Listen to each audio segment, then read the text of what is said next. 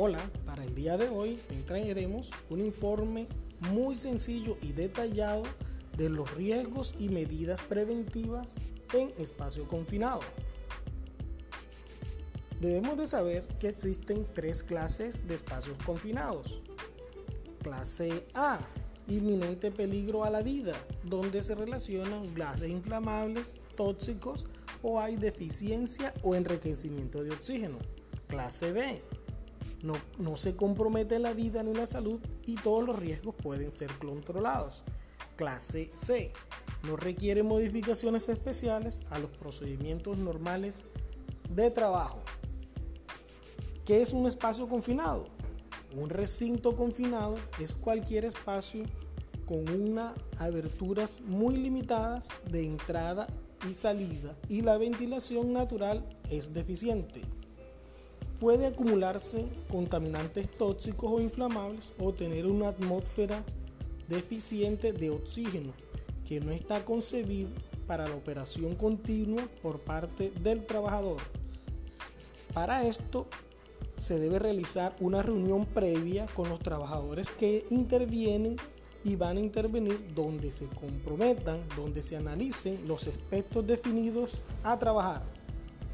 Antes del acceso se verifica el estado de la atmósfera interior y si la ventilación es natural o es insuficiente, se debe recurrir a una ventilación forzada con elementos que mantengan una ventilación siempre.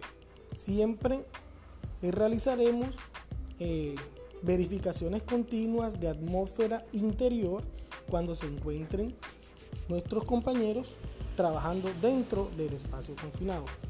También será obligatorio la presencia de un recurso preventivo que realiza siempre una vigilancia desde el exterior.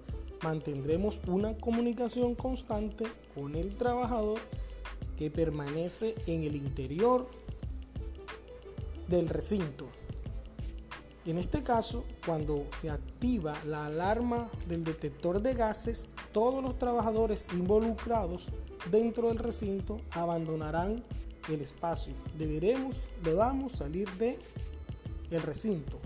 En caso de rescate, debemos tener la disposición, la disponibilidad de unas personas profesionales comprometidas, muy preparadas y con equipos necesarios de rescate. Bueno, recordemos, muchachos, los pasos en la prevención.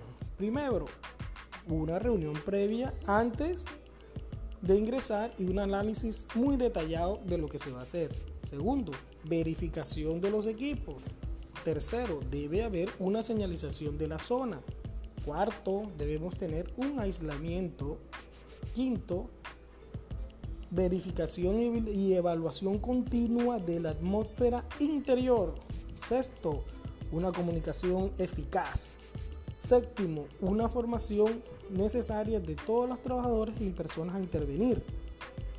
Octavo, medios necesarios para un posible rescate donde tengamos toda la disposición fuera para utilizar los elementos necesarios cuando necesitemos un rescate. Hola y recuerda, la seguridad es de todos. Chao, espero te haya gustado.